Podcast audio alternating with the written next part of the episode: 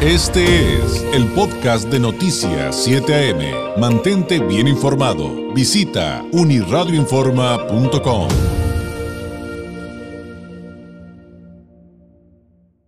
Le agradezco enormemente al periodista Fernando Coca Meneses nos tome la llamada. Fernando, ¿cómo estás? Muy buenos días. David, muy buenos días. Buenos días a toda la audiencia. Pues hay que hablar de, tu libro, Línea Dorada, Los Lobos al Acecho. ¿Quién ordenó cerrarla? Pero creo, Fernando, eh, no equivocarme, y tú me dirás si estás de acuerdo o no, evidentemente, tú eres el experto en este tema de, del metro y sobre todo de la línea 12, eh, que, que, hacer este recorrido por lo que ha sucedido en sus diferentes eh, etapas de, la historia nos da una luz de entender la tragedia. De, de la línea 12 del metro reciente. ¿Podríamos partir de que nos contaras, Fernando, eh, a, qué viene el libro Línea Dorada, los Lobos al Acecho, quién ordenó cerrarla y qué te lleva, qué te lleva a escribirlo. Me lleva a escribir lo que yo trabajé en el metro a finales de los 80. Me lleva a escribir este libro que cuando nos dicen que en 2014 van a cerrar la línea 12 por fallas en las vías, por un fenómeno que se denomina desgaste ondulatorio, a mí no, no me chicó eh, el término y el motivo por cual lo tendrían que cerrar. El desgaste ondulatorio es un fenómeno que se presenta en todas todos los sistemas férreos de trenes, metros, tranvías, etcétera, porque es el desgaste de ruedas con rieles que son de acero. Es como un auto, eh, los pistones son, son metálicos, la caja de, de, motor es metálica, y si tú no le pones lubricante y le das mantenimiento constante, ese auto se te puede desvielar, se te pegan las piezas, lo mismo sucede con las ruedas y las vías férreas. Hoy ha estado muy muy en boga eh, todo el tema de los dictámenes que se hicieron después de la línea, eh, del cierre de la línea 12, yo tardé cinco años en escribir este libro. Eh, investigué todo lo que sucedía dentro de el antes, el durante y el después de la construcción de la línea 12. Es decir, desde que se presentó el proyecto, comenzó la construcción, las pruebas de operación, la entrega de la línea, la operación de la línea, el cierre, el primer cierre en 2014 que es lo que yo escribo en línea dorada, Los Lobos al acecho, que no ordenó cerrarla. Sin embargo, hay, hay dos temas en donde hoy eh, muchos compañeros de los medios están retomando que es un dictamen de una empresa que se llama Sistra. Eh, esta empresa fue la que aparentemente avaló el cierre. Pero a la luz de los hechos, a la luz de lo que sucedió el 3 de mayo, esta tragedia que ha enlutado a todo México, en particular a 26 familias que han perdido a un ser querido. Claro. Retomo el, dictamen de Sistra.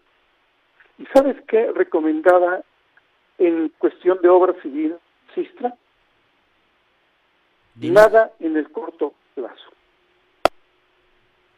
Nada en el corto plazo quiere, quiere decir, Fernando, que estaba bien, pero como la analogía que hacías al principio, pero como todo absolutamente en esta vida, requiere mantenimiento para seguir seguro. Es lo que estoy, es, lo que estoy infiriendo.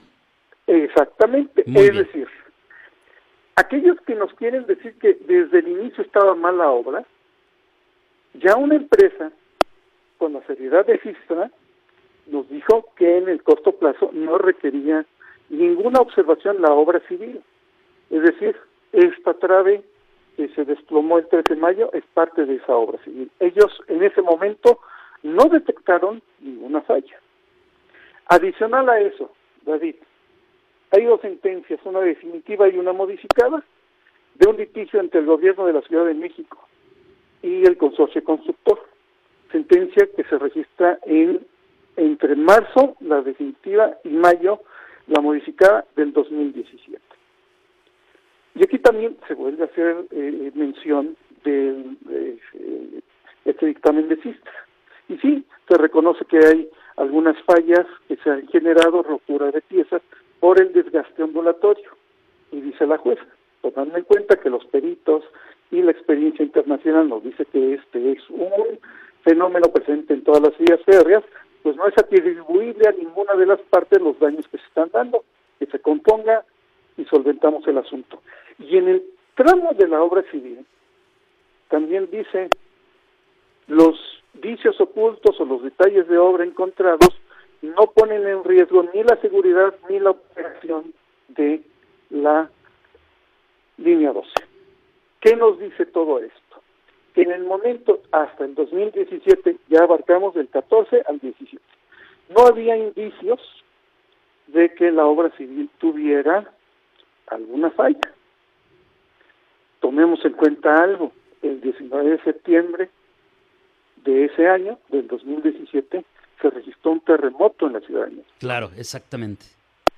Y a partir de ahí, creo yo, por lo que he estado platicando con especialistas, eh, geólogos, eh, sismólogos, ingenieros civiles, etcétera, etcétera, etcétera, puede ser, puede ser que existiera una falla subterránea muy profunda que no se pudo detectar en los primeros estudios después del terremoto y que esta, después en 2020 hubo otro sismo, no de la magnitud eh, de la del 17, pero sí hubo un sismo que pudiera haber provocado un asentamiento en la zona eh, donde pasa el viaducto elevado, que es una zona lacustre, para que nuestros eh, radioescuchas eh, más o menos se den cuenta dónde está ubicado esto. Todos conocemos el mapa del lago de Texcoco cuando se une con el lago de Xochimilco y el lago de Chalco. Bueno, pues esta zona es justo donde se unen el lago de Xochimilco y de Chalco y es una zona lacustre, un terreno bastante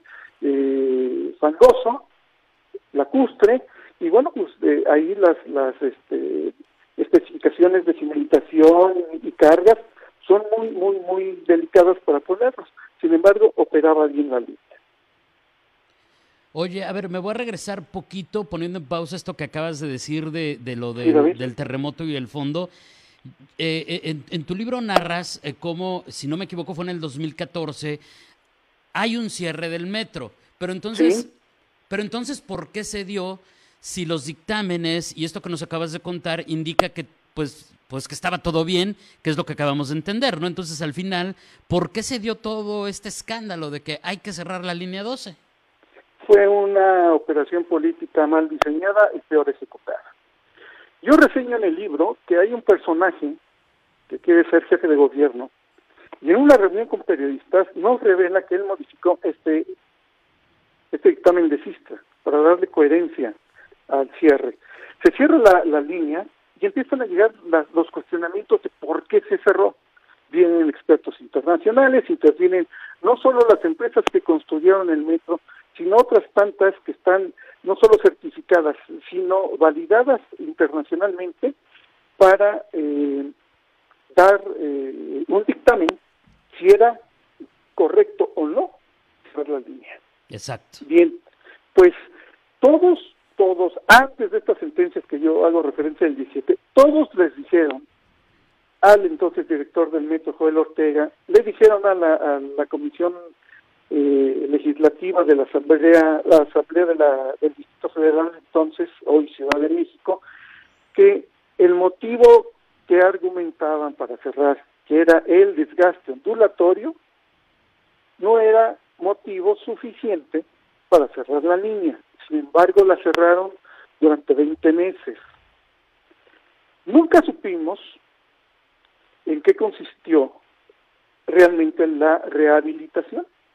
Lo que sí sabemos y nos estamos empezando a enterar hoy, que después de que cerraron esa línea, los manuales de mantenimiento y operación se modificaron. Es decir, reconfiguraron la, la línea 12, la hicieron a su gusto y ahora necesitamos ver y juzgar, analizar qué sucedió el 3 de mayo a la luz de los nuevos manuales de operación y mantenimiento. Tú no puedes modificar, regreso al ejemplo del auto, un Mercedes con, pieza, con piezas de, de un Jeep. No son compatibles. Siempre y cuando lo podrás hacer, si la marca alemana te dice, va, pónsela, funciona igual o mejor Y eso nunca va a suceder. Yo quiero saber si esos nuevos manuales fueron consensuados, fueron avisados y tuvieron la participación del consorcio constructor para modificarlos.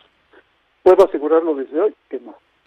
Entonces estamos hablando, eh, ya regresando como lo hiciste bien, Fernando, a la época actual y a la tragedia del 3 de mayo, en que si bien habría factores como no se puede descartar por completo el, eh, una posible falla muy profunda y el terremoto del 2017, que realmente todo aterriza en, y voy a regresar al tema, al mantenimiento. Y eso me lleva a preguntarte acerca de figuras como, por ejemplo, eh, Florencia Serranía. ¿Estaría ahí entonces, eh, digamos, el, el, camino que hay que recorrer para entender las responsabilidades de esta tragedia? Yo correría el asunto de Joel Ortega, Jorge Gaviño, Florencia Serranía. ¿Por qué?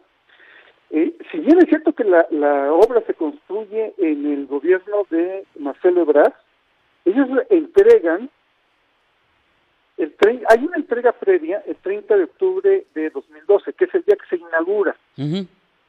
Y todos conocemos ahora, hemos visto las fotos de Ebrard con Calderón, y está Slim, y está Mancera, y están todos ellos.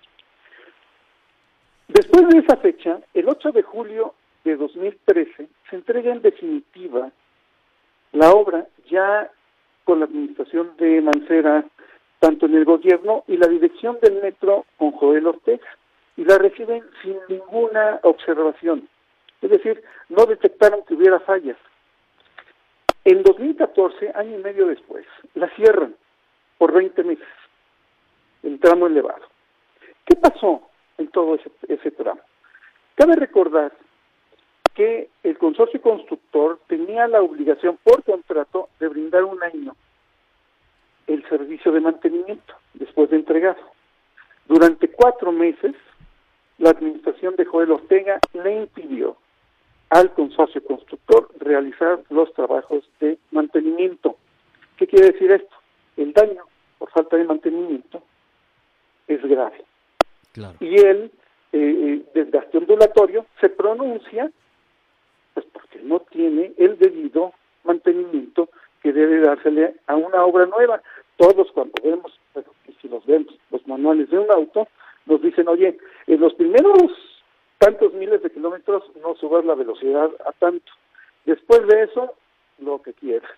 Y me la tienes que traer a los a los 7000 para hacerle una revisión.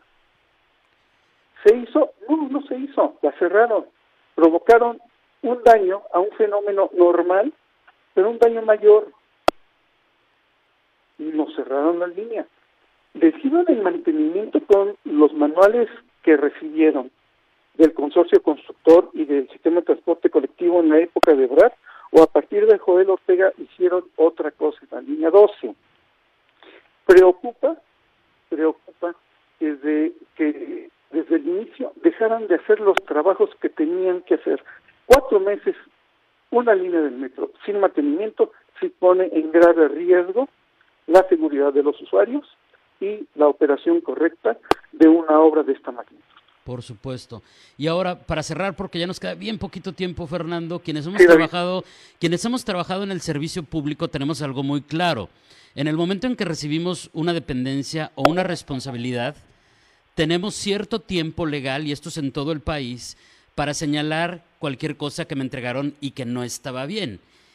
Y si yo no hago esa observación, yo me convierto en el responsable. Aquí también aplicaría eh, eh, eh, esta parte de lo administrativo, diagonal jurídico, diagonal responsabilidad. Sí, por supuesto. Tú dejas un, un... Creo que quienes hemos sido parte del servicio público sabemos que ese acto de entrega-recepción, entregues o recibas, es el más importante de tu vida como funcionario público. Entregas y no te observan, tienes cinco años todavía abiertos por si alguna cuestión de tu desempeño en el cargo brinca. Y si ves dentro de esos cinco años, podrán sancionarte si es que te encuentran responsable de lo que sucedió. Si después de esa fecha ya no hubo nada, estás libre jurídicamente. Hoy estamos viendo, estamos tratando como sociedad en buscar culpables políticos, no responsables de lo que sucedió el 3 de mayo. En eso estamos hoy. Pero sí, tienes toda la razón. Ya después de esa fecha, lo único que te pueden hacer es políticamente atacarte, porque no te observaron en ningún momento del trayecto de estos tiempos que lo que hiciste estuvo mal hecho. Por supuesto. Fernando, te agradezco enormemente este tiempo que Luz nos ha dado el día de hoy y pues la invitación también para el público que nos escucha de, ambos lados de la frontera, también nos escuchan en todo el sur de California, eh, Fernando. El libro eh, de Fernando Coca Meneses se llama Línea Dorada, Los Lobos al Acecho quién ordenó cerrarla y da mucha luz, es de editorial LD Brooks y de Lectorum, da mucha luz respecto a, todo esto que hemos estado platicando y cómo entender lo que sucedió, como bien decías, el pasado 3 de mayo. Fernando, muchas gracias, un abrazo a la distancia. Un abrazo, David, gracias a los que escuchas y pendientes de todo lo que vaya sucediendo. Y micrófonos abiertos para cuando gustes. Este fue el podcast de Noticias 7am. Mantente bien informado. Visita unirradioinforma.com.